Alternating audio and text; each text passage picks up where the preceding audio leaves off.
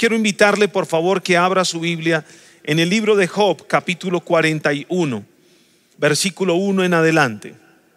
¿Sacarás tú al leviatán con anzuelo o con cuerda que le eches en su lengua? ¿Pondrás tú soga en sus narices y horadarás con garfio su quijada? ¿Multiplicará él ruegos para contigo? ¿Te hablará él lisonjas? ¿Hará pacto contigo para que le tomes por siervo perpetuo? ¿Jugarás con él como con pájaro o lo atarás para tus niñas? ¿Harán de él banquete los compañeros? ¿Lo repartirán entre los mercaderes? ¿Cortarás tú con cuchillo su piel o con arpón de pescadores su cabeza? Pon tu mano sobre él, te acordarás de la batalla y nunca más volverás He aquí que la esperanza acerca de él será burlada, porque aún a una sola vista se desmayarán. Nadie hay tan osado que lo despierte. ¿Quién pues podrá estar delante de mí? Amén y amén. Tiempo de liberación. Cuando nosotros vemos la palabra y habla de el leviatán, y se refiere, es la descripción del el enemigo. Y habla de ese leviatán y dice que ese leviatán es como un cocodrilo gigante. Así es. Y ese es representado con el adversario. Pero lo que está diciendo esta palabra de Job es como que tú tienes que entender que tú no puedes enfrentarte a él como si tu enemigo fuera insignificante. Como si tú pudieras vencerlo tan solo porque eres tú y ya. No, lo que la palabra de Dios nos está diciendo es que hay una batalla verdadera, hay una batalla genuina, hay una batalla real entre tú y el adversario. Existe dos reinos, el reino de las tinieblas y el reino de Dios. Eso es real. Las luchas que vivimos internamente demuestran todas las cosas que nosotros tenemos que afrontar continuamente. Es real, las batallas son reales. Posiblemente no son batallas físicas de pelear contra alguien, pero son batallas reales. Y habla, por eso esta palabra dice, ¿sacarás tú al leviatán con anzuelo? Como diciendo, ¿será tu enemigo tan insignificante para que tú digas que no puede tocar tu vida? ¿Que no puede afectar tu vida o tu corazón, tu ser? Lo que la palabra está describiendo es que el enemigo es real, verdadero y que nosotros tenemos que entender que hay una batalla constante, que hay una batalla continua contra el enemigo. Y por eso dice el versículo, bueno, habla, dice, pondrás tu soga en sus narices, jugarás con él como juegas con un pájaro, como que tú no puedes eh, tener la claridad en tu mente en que tú no puedes tener una relación con tu enemigo creyendo que el enemigo no puede destruir tu vida. Viene a mi mente la anécdota del pavo real cuando está con el lobo. El pavo real sabe que al acercarse al lobo su vida corre peligro, pero cuando ve al lobo, él trata de acercarse cada vez un poco más. Y entre más cerca está del lobo, sus miedos y sus temores son quitados. Y en la medida en que él se acerca más, el pavo real con su plumaje esplendoroso se acerca al lobo. El lobo como que quiere buscar la manera que él pierda sus temores. Entonces se acerca y el lobo le dice, ¿qué plumaje tan hermoso tienes? ¿Me podrías regalar una de tus plumas? Y el pavo siempre había pensado que el lobo quería comérselo. El pavo real siempre había pensado que el lobo quería devorarlo. pero cuando se acerca se da cuenta que no, que no quería devorarlo, que solamente quería una de sus plumas. Entonces el pavo real toma una de las plumas y se la entrega al lobo. Al otro día vuelve y se encuentra con el lobo y el lobo vuelve y le pide una pluma. Y él empieza a ver que el lobo no es tan malo como se lo habían descrito. Entonces él dice, la verdad, yo no veo nada de malo en el lobo, solamente quiere una pluma mía. Entonces toma otra pluma y se la da. Y así pasa el siguiente día y ya tienen una relación, comparten, están juntos, sonríen. Y vuelve y le pide otra pluma y él vuelve y le da otra pluma. Cuando se da cuenta, las plumas que utilizaba para huir del lobo ya se las ha entregado todas. Y cuando no tiene ni una pluma es cuando el lobo viene al acecho porque sabe que ya no puede huir. Así es el enemigo en nuestras vidas. Como que busca la manera en que tú te acerques a Él y estés dándole una plumita, dándole algo tuyo, un pensamiento, una palabra, una actitud. Y como que tú estás cediendo terreno al enemigo. Te hablo esta palabra porque estamos en un mes donde el enemigo quiere venir al acecho de muchos de nosotros y donde quiere venir a pedir una pluma, donde quiere venir a acercarte, a que tú pierdas como ese sentido de decir, no, yo no puedo acercarme, no puedo aceptar el enemigo. Y de esta manera es que Job describe la palabra del leviatán. No puedes cazarlo con anzuelo, no puedes capturarlo, no puedes jugar con él como si fuera un pájaro. Tienes que entender que es real una de las cosas que enseña la palabra. Ezequiel capítulo 28, versículo 12 en adelante. Pero uno de los versículos, versículo 15 de Ezequiel 28, dice, perfecto eras en todos tus caminos desde el día que fuiste creado hasta que se halló en ti maldad. Y se refiere al enemigo. Dice, a causa de la multitud de tus contrataciones fuiste lleno de iniquidad y pecaste, por lo cual yo te eché del monte de Dios y te arrojé entre las piedras del fuego, oh querubín protector. Se enalteció tu corazón a causa de tu hermosura. Corrompiste tu sabiduría a causa de tu esplendor. Yo te arrojé por la tierra, delante de los reyes te pondré para que miren en ti con la multitud de tus maldades y con la iniquidad de tus contrataciones profanaste tu santuario. Yo pues saqué fuego de en medio de ti, el cual te consumió, y te puse en ceniza sobre la tierra a los ojos de todos los que te miran. Todos los que te conocieron de entre los pueblos se maravillarán sobre ti, espanto serás y para siempre dejarás de ser. El enemigo quiso utilizar una estrategia la estrategia del enemigo era destruir al Hijo de Dios. La estrategia que el enemigo tenía era destruir al Hijo de Dios, a Jesús de Nazaret.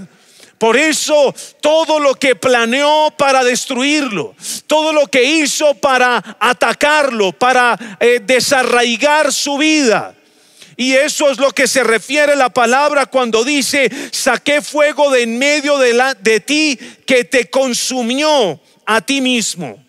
El enemigo, escuche, pensaba que estaba destruyendo a Jesús, pero Jesús utilizó la cruz del Calvario para vencer al enemigo. Aquello que el enemigo tenía pensado utilizar para destruir al Hijo de Dios, era lo que el Hijo de Dios tenía planeado para destruir al enemigo. Ni tú ni yo podemos destruir al enemigo.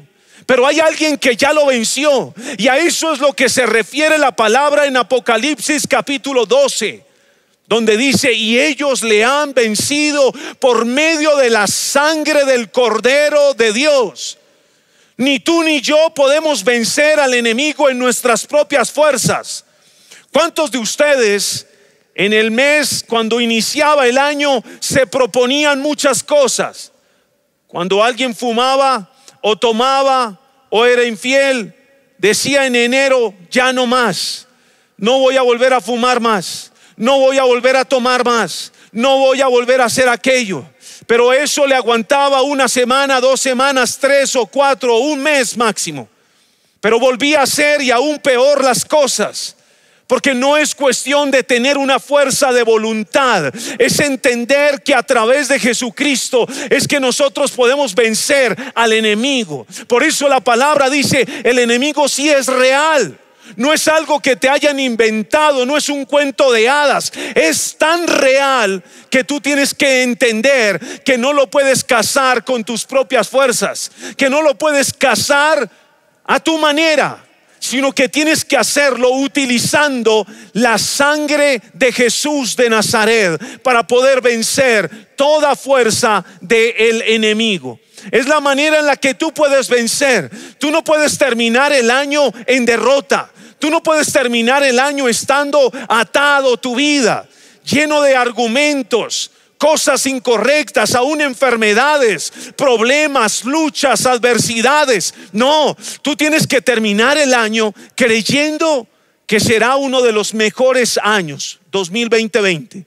Vamos a terminar este año de la mejor manera. ¿Cuántos dicen amén? Vamos a terminarlo siendo libres en nuestro espíritu, quebrantando cualquier argumento que el enemigo haya levantado contra nosotros. Lo primero que tienes que entender es que la palabra dice, conoceréis la verdad y la verdad os hará libres. Necesitamos experimentar la liberación en nuestra vida. Pero no hay otra manera sino que necesitamos conocer la verdad, la verdad de lo que Jesús hizo en nosotros, la verdad de lo que Jesús hizo en nuestras vidas. Llamarnos cristianos y seguir viviendo una vida de esclavitud es anular el cristianismo llamarnos cristianos y seguir viviendo en derrota, fracasados, enfermos, eh, en mal, en maldición.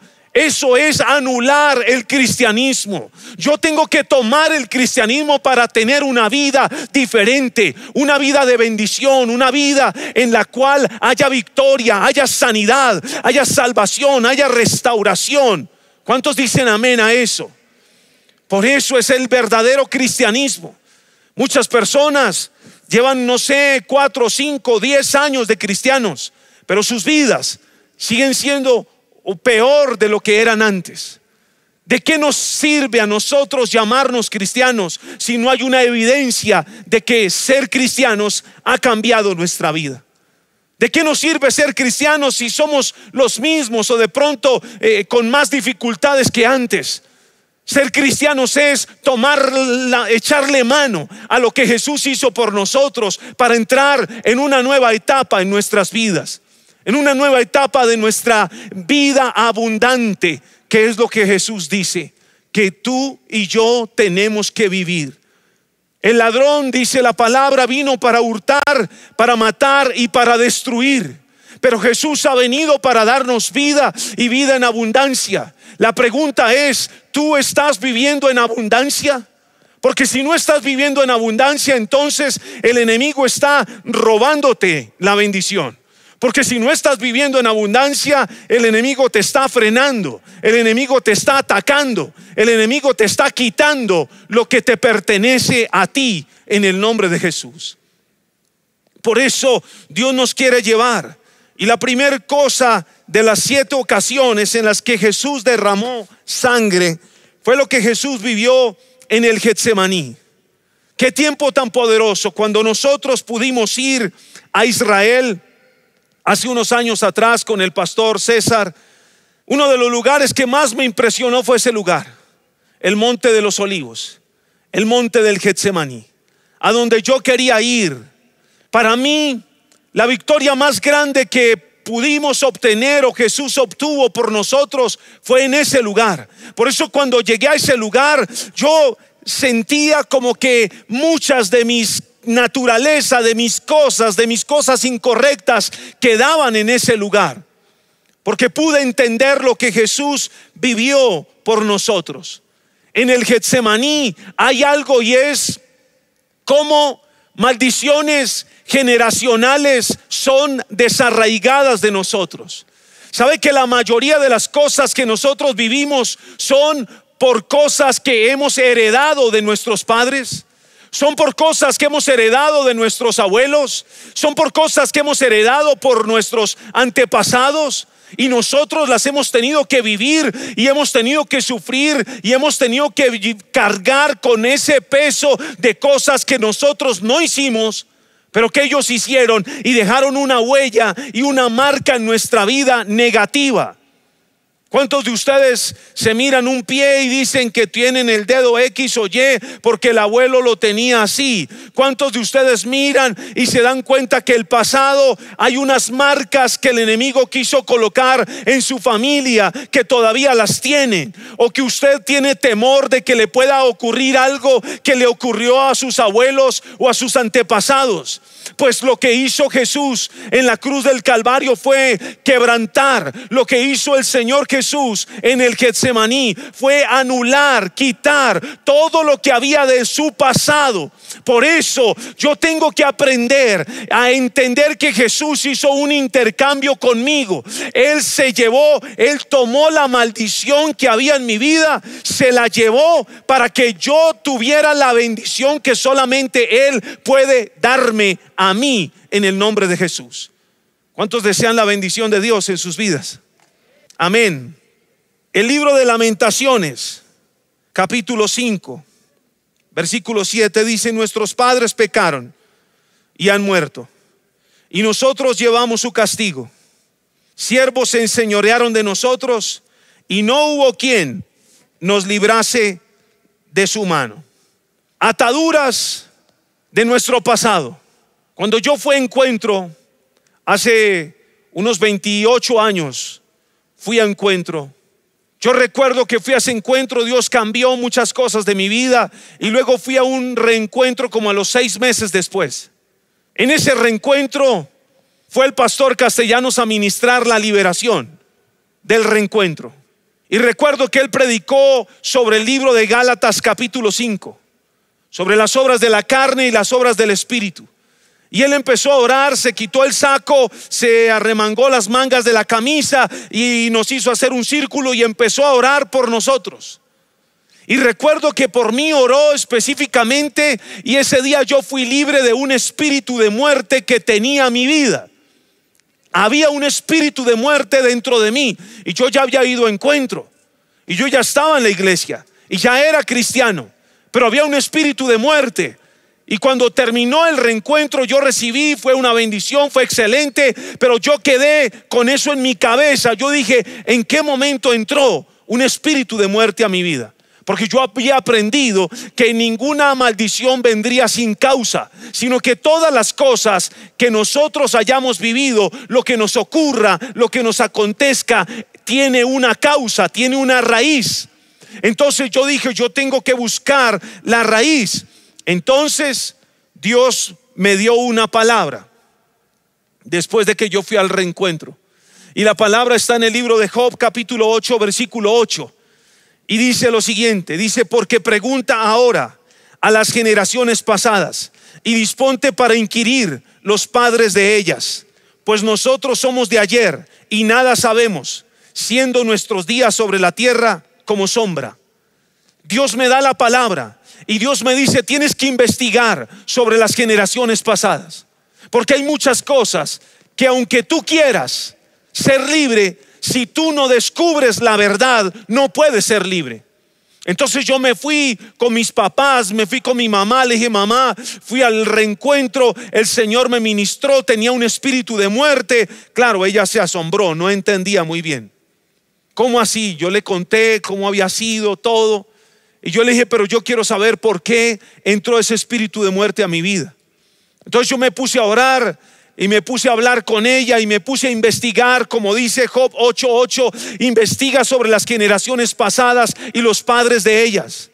Resulta que yo cuando era pequeño, mi mamá una vez me llevó, le dijeron a ella, ella tenía una enfermedad y le dijeron que tenía que llevar un limón, atravesarlo con unos alfileres y botarlo en un caño en un eh, donde hubiera agua que corriera, pero que tenía que hacerlo de espaldas. Y ella me cuenta esto y yo le dije, ¿yo qué tengo que ver en eso? Y ella me dice, pues ese día que yo hice eso, usted iba conmigo. ¿Cuántos años tenía? Ella me dice más o menos cuatro años tenía usted de edad, cuatro años. Ahí abrió la puerta. ¿Por qué? Porque era un acto de brujería. Era un acto de brujería, era un acto de hechicería. Y no vino sobre ella, sino vino sobre mí. Yo nunca había hecho nada de eso. Pero lo que enseña la palabra en lamentaciones, nuestros padres pecaron y nosotros hemos recibido su castigo. Y no hubo quien nos liberase. No hubo quien nos liberase.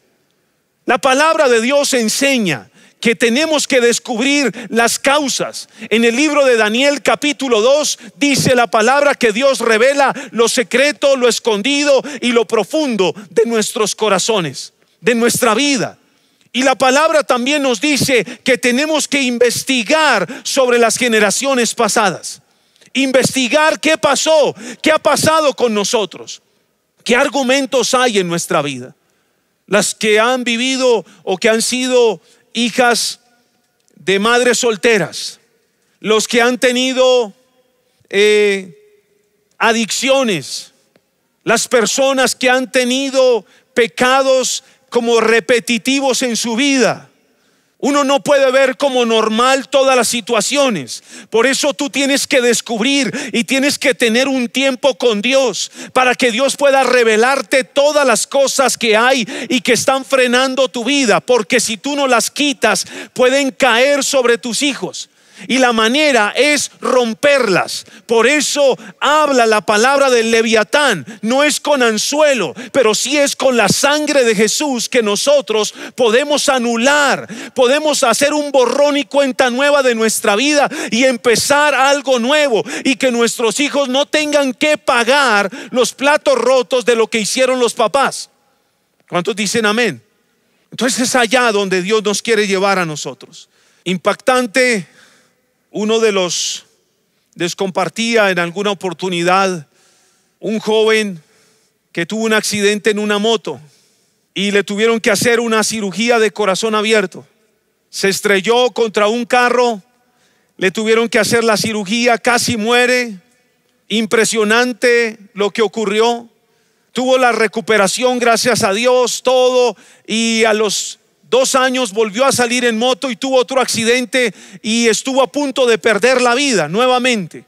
El pastor César envía a uno de los pastores para que vaya y ore por él. Y cuando van y oran por él, están orando y ahí mismo empiezan a descubrir las ataduras, descubrir ataduras de este joven. Entonces, mientras están orando, Dios empieza a revelar, estando en la clínica. Y Dios empieza a revelar que el papá de él tuvo un accidente en moto y que él, siendo pequeño, iba aquí adelante en la moto y en ese accidente el padre de él murió en la moto a los 36 años de edad. Y no era casualidad que eran, él tenía 36 años cuando tuvo el segundo accidente, que era algo repetitivo en su vida y que lo que quería era establecer la marca que espiritualmente había venido sobre su padre. Cuando Dios descubre, por eso la palabra dice, conoceréis la verdad, porque si tú no conoces la verdad, tú no puedes ser libre. ¿Cuántos de nosotros tenemos ataduras a nivel financiero? A nivel personal, a nivel sentimental, a nivel emocional. Tenemos ataduras en nuestra vida y como que eso se convierte en un estilo de vida para nosotros. Como que no queremos cambiar el rumbo. Pensamos que Dios no tiene el poder para cambiar nuestra vida. Cuando tú conoces a Jesús, tú tienes que aceptar lo que Jesús hizo por ti. Porque si no, de lo contrario, ¿para qué te vuelves cristiano? Si tu vida no cambia si tu vida no es diferente, si tu vida no entra en una plena bendición. Porque si hay un área en tu vida en la cual tú no estés experimentando la bendición, es porque verdaderamente tú no has hecho el intercambio, no has entregado la maldición tuya para que la bendición de Dios venga sobre ti. Getsemaní, el lugar donde la traición es quitada, el lugar donde todo lo que quiera venir sobre tu vida, a traer traición, dolor, tiene que ser quitado de ti en el nombre de Jesús. ¿Por qué tienes que seguir llevando una marca de la infidelidad? ¿Por qué tienes que seguir llevando una marca de la traición en ti, en tu hogar? Jesús vivió la traición en el Getsemaní, cuando todos sus discípulos lo traicionaron, cuando toda la gente le dio la espalda, Él lo vivió para que tú y yo ya no lo tuviéramos que vivir. Yo no tengo por qué vivir algo que Jesús ya vivió por mí. No lo tengo que vivir, ni mis hijos tampoco lo tienen que vivir. Jesús ya lo vivió por mí y eso me está diciendo que no necesito vivirlo en el nombre de Jesús. ¿Cuántos dicen amén? Saben, cuando uno encuentra en la palabra de Dios cada una de estas cosas, Dios cambia el aspecto de todas las cosas. El segundo derramamiento, que es lo que habla en Isaías 53, es la sangre que brotó del cuerpo llagado de Jesús, que tiene que ver con que remueve las maldiciones de la enfermedad, la rebelión y el pecado. Qué impactante una palabra que está en el libro de Salmos, que en verdad es sobrenatural. Salmo capítulo 109, y habla lo que el pecado puede traer a una vida cómo el pecado quiere destruir tu vida, cómo el enemigo quiere hacer que tú veas el pecado como algo insignificante. Ninguna persona que viva en pecado puede experimentar la bendición en su vida. Por eso es necesario apartarnos del pecado para que podamos experimentar la bendición de Dios en nuestras vidas. Yo me encuentro con esta palabra un día porque encontramos que dentro de nuestro ministerio, en un grupo, se había manifestado un pecado, que era el pecado de la inmoralidad. A veces, cuando alguien permite algo incorrecto en su vida, Dios siempre le da la oportunidad que se arrepienta. Dios siempre tiene misericordia y sus misericordias son nuevas y nos da la oportunidad para que nosotros eh, recapacitemos y volvamos en sí y nos apartemos del pecado. Pero cuando alguien lo hace repetitivo y repetitivo y como que quiere o tiende a burlarse de Dios, hay una palabra que dice Dios no puede ser burlado. El Señor no puede ser burlado. Una persona puede fallar, pero no puede quedarse pecando y pecando y pecando. Y su conciencia se cauteriza, se endurece. Y yo me encuentro esta palabra para este grupo. Es una palabra muy dura, durísima hace como unos, eh, yo creo que unos 10 o 12 años atrás. Y Dios me da esta palabra. Yo le dije, Señor, ¿qué pasa con esto? Quiero que me hables. Y Dios me da esta palabra, Salmo 109, versículo 8. Dice, sean sus días pocos, tome otro su oficio, sean sus hijos huérfanos y su mujer viuda. Anden sus hijos vagabundos y mendigan y procuren el pan lejos de sus desolados hogares que el acreedor se apodere de todo lo que tiene y que extraños en su trabajo. No tenga quien le haga misericordia, ni haya quien tenga compasión de sus huérfanos. Y su posteridad, o sea, su descendencia, sea destruida. En la segunda generación se ha borrado su nombre. Versículo 17 dice, amó la maldición y ésta le sobrevino. Y no quiso la bendición y ella se apartó de él se vistió de maldición como de su vestido y entró como aguas en sus entrañas y como aceite en sus huesos.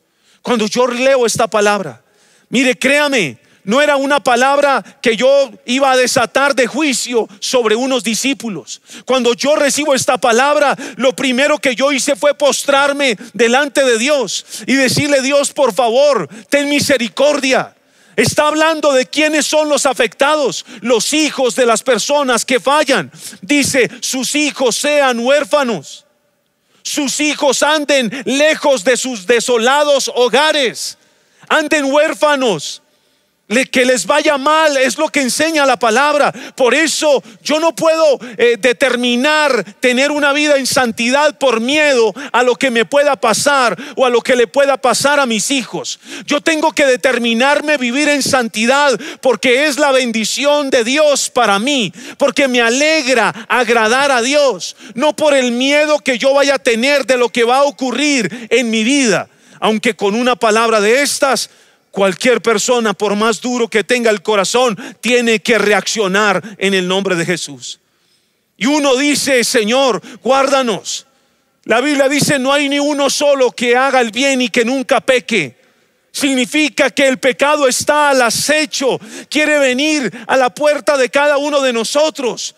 Pero ¿qué es lo que nos hace a nosotros ser diferentes? Que nosotros cerramos la puerta al pecado. Nos refugiamos en Dios.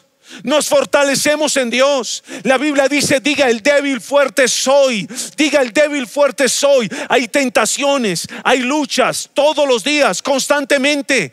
Pero yo tengo que aprender que la sangre que Jesús derramó a través de su espalda, de su cuerpo llagado, quita el pecado de mi vida. Quita el pecado de mi familia, quita el pecado de mis hijos, quita el pecado de mi hogar, de mi ministerio, en el nombre de Jesús de Nazaret. ¿Cuántos dicen amén? Quita la enfermedad.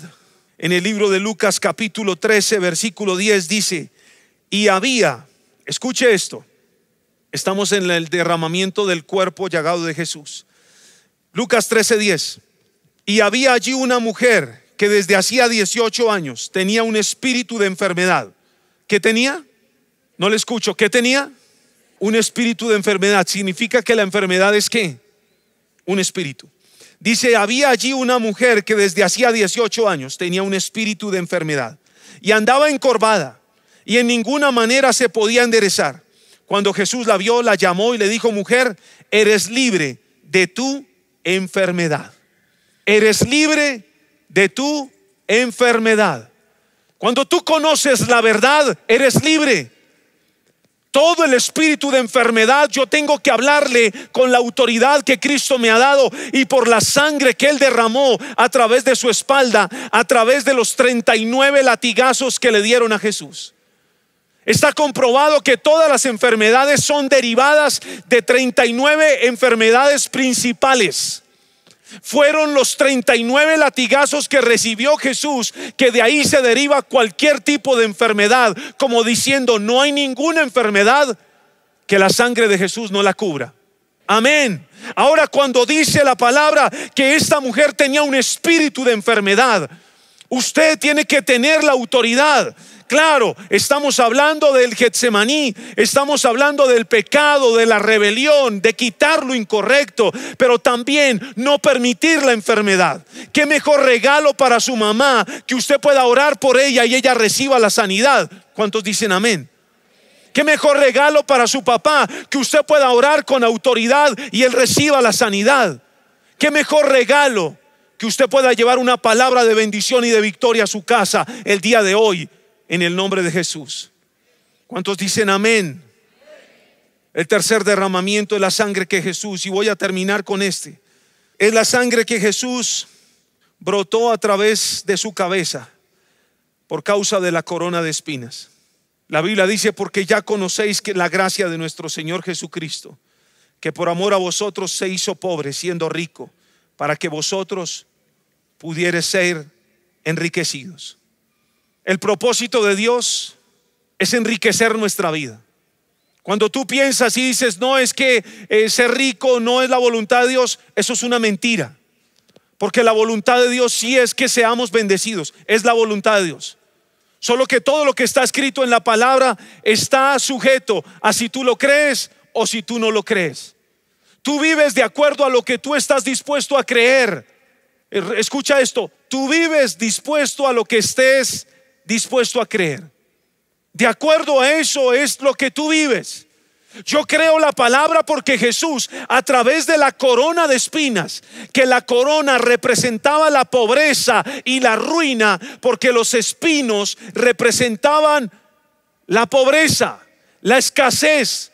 Y cuando clavaron la corona de espinas en la cabeza de Jesús, Él llevó la ruina para, para decirnos a nosotros, ya no estés más en ruina o en escasez. Ya no estés más en pobreza. Pastor, pero es que si usted conociera el trasfondo de mi familia, pueda que sí. Pero usted hace la diferencia. Su hogar hace la diferencia. Su nuevo matrimonio hace la diferencia. Yo siempre que voy a un matrimonio les digo, el matrimonio es un milagro sobrenatural. Dos personas tan diferentes se unen para hacer una diferente, una historia diferente. Nosotros determinamos qué historia vamos a hacer de nuestro hogar. Únase con su esposo, únase con su esposa y reclamen la palabra de Dios hasta que la palabra de Dios sea una realidad en su vida. Si usted está viviendo en escasez, es porque usted no cree lo que la palabra de Dios está diciéndole todos los días. Si usted está viviendo en enfermedad, es porque la palabra de Dios no está ejerciendo el efecto que debe ejercer en su vida. Nosotros como cristianos tenemos que ser testimonio de que Cristo murió por nosotros, pero resucitó por nosotros y nos ha dado la victoria más grande de nuestra vida. Entienda cómo Dios dice en su palabra. David dijo, en mi prosperidad no seré jamás conmovido. Como que yo no viviré un tiempo de abundancia y todo un año de escasez. No, cuando yo tomo el sacrificio de Jesús, Jesús no te da la bendición por una semana y luego te tiene un mes aguantando hambre. Jamás Jesús hace eso. Cuando Jesús decide bendecirte, decide bendecirte para siempre. No momentáneamente, no para tenerte la bendición como que si tú haces esto te bendigo, si no lo haces, no. Él decide bendecirnos a nosotros. ¿Por qué? Porque ya lo hizo hace más de dos mil años en la cruz del Calvario. Estableció que nos bendeciría a nosotros en gran manera. Y solamente lo puede recibir el que esté dispuesto a creerlo, pero a vivirlo también en el nombre de Jesús. Así es de que tome la palabra. No siga viviendo como un cristiano más. Tome la palabra y empiece a caminar en otra dimensión. Colóquese de pie, por favor. Yo quiero orar por usted en esta hora. Porque no quiero que sigamos viviendo. No quiero que terminemos el año fracasados, derrotados, sino que entremos en una nueva etapa de nuestras vidas. Tú tienes que aprender a avanzar. ¿De qué nos sirve a nosotros llevar tres años de cristianos si tenemos más deudas que cuando llegamos a la iglesia? ¿De qué nos sirve a nosotros ser cristianos si la enfermedad, la ruina, la escasez ha venido sobre nosotros? No. Entonces significa que ha sido en vano el sacrificio de Jesús para nosotros. Porque hay cristianos que sí viven en bendición. Claro, los demás los juzgan, los critican, los señalan. Ah, mire cómo tiene, mire cómo vive, mire cómo... ¿No cree que sería mejor que usted también aprendiera a vivir en bendición? ¿No cree que sería mejor que usted disfrutara de las bendiciones que Jesús nos dio a nosotros? Pues yo creo en Jesús. Y creo lo que hizo Jesús en la cruz del Calvario. Y eso es lo que predico hoy, en esta tarde. Que si usted cree que Jesús también murió por usted, pues entonces viva de una manera diferente. No viva siguiendo el mismo hombre. No siga viviendo lo mismo que ha marcado su familia, lo mismo que ha marcado su hogar, sus abuelos, sus antepasados. No, haga la diferencia porque Jesús la hizo por usted. Jesús te hizo diferente la enfermedad, el espíritu, como Jesús le habló aquella mujer encorvada. Dios le habla, Jesús le habla y le dice, espíritu inmundo, sal de ella. Y dice que ella fue libre y pudo caminar como tenía que caminar. Habla con autoridad. ¿Qué dice la palabra? El leviatán tú no puedes consentirlo. Tú no puedes aliarte al leviatán. Tú tienes que entender que hace más de dos mil años Jesús nos dio la victoria para poderlo vencer por la sangre de Jesús. Es lo que tanto ha predicado nuestro pastor Castellanos. Porque hasta que no vivamos diferente. Usted escucha otra vez la sangre de Jesús. Sí, pero la pregunta es esta. ¿Cuántas veces la hemos escuchado y seguimos viviendo igual? ¿Cuántas veces la hemos escuchado y seguimos con las mismas luchas en nuestra casa? ¿Cuántas veces la hemos escuchado y seguimos con los mismos conflictos? No, Dios nos quiere llevar a otro nivel. Dios quiere que terminemos este año en victoria. Dios no quiere que termines siendo fracasado, fracasado. No, Dios no quiere que termines con el deseo en tu corazón solo de casarte y seguir siendo soltero. No, eso ya se tiene que acabar de tu vida. Todos tenemos que entrar en la bendición de Dios. Todos sin excepción. Porque solo tenemos un solo Dios, un solo Señor, un solo Salvador, que lo dio todo por nosotros. Y lo dio todo por ti, por ti, por ti, por ti, por mí, por cada uno. Y lo que Dios le da a uno no es que le deje dar al otro, no. Es que Dios tiene algo más para él y algo más para él y algo más para él y algo más para ella. Y tiene algo que cambia nuestras vidas por completo. En el nombre de Jesús. Levante sus manos, por favor, y cierre sus ojos. Usted que está ahí en su casa, levante sus manos, por favor. Padre, en el nombre de Jesús de Nazaret, hoy Señor, con la autoridad que tú nos das, Señor, anulamos el acta de los decretos que nos era contraria. Señor, hoy nos levantamos en esta tarde anulando, Señor, el acta que Satanás había levantado en mi contra en contra de mi familia, en contra de mi hogar, en contra de mis finanzas, en contra de mi salud, de la salud de mis padres, de la salud de mi esposa, de mi esposo, de mis hijos. Hoy en el nombre de Jesús yo quiero que usted ore, por favor ore. Usted que está en su casa, ore. Usted que está aquí en el auditorio, quiero escucharlo que ore. no escucho sus oraciones. Padre, con la autoridad que tú nos das, Señor, anulamos todo espíritu, toda maldición generacional que vino de mis padres, de mis abuelos, de mis antepasados. Señor, se cancela por la sangre de Jesús de Nazaret. Hoy cancelamos todo argumento del diablo, todo argumento que quiso frenar nuestra vida, que quiso dañar mi trabajo, que quiso dañar mi área financiera, que quiso dañar mi relación con mi esposa, con hijos. Hoy, Señor, yo anulo todo espíritu que se ha querido levantar para traer homosexualismo, lesbianismo a mi casa, a mi hogar. Hoy yo lo echo fuera en el nombre de Jesús de Nazaret. Levante su voz ahí donde usted está en su casa y empiece a declarar la palabra de Dios sobre su vida en el nombre de Jesús de Nazaret. Padre, Quiero que repita conmigo esta oración. Diga, Señor Jesús. En voz alta, diga, Señor Jesús. Hoy yo renuncio a toda maldición que el enemigo haya traído sobre mi vida, sobre mi casa, sobre mi hogar, sobre mi familia.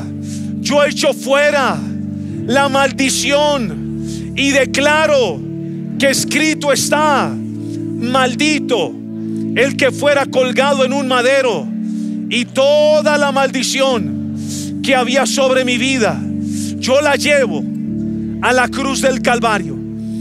Ahora mismo, en el nombre de Jesús, en el nombre de Jesús, y todo lo que había frenado mi vida, mi ministerio, mis finanzas, mi hogar, hoy es echado fuera. Hoy es echado fuera Hoy la sangre de Jesús absorbe toda maldición de mi vida, de mi ministerio, de mi hogar.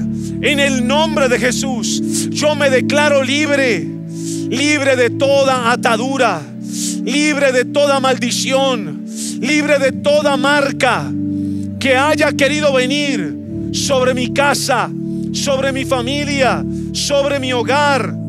En el nombre de Jesús. Levante sus manos. Diga, Señor Jesús, yo renuncio a todo pecado que haya habido en mi vida, a todo pecado de inmoralidad, de lujuria, de lascivia. Renuncio a todo pecado de mentira, de engaño, de ira, de enojo, de resentimiento, de avaricia, de rencor. Yo lo echo fuera de mi vida.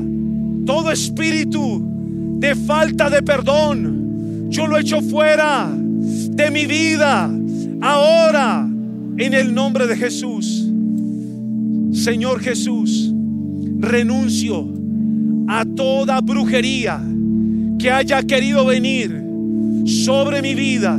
Yo la echo fuera de mi vida. Renuncio a toda maldición que haya frenado mi vida, que haya frenado mi hogar, que haya frenado mis hijos. Yo la echo fuera en el nombre de Jesús. Y hoy me declaro libre, me declaro con una mente renovada, con una mente transformada, en el nombre de Jesús, en el nombre de Jesús de Nazaret.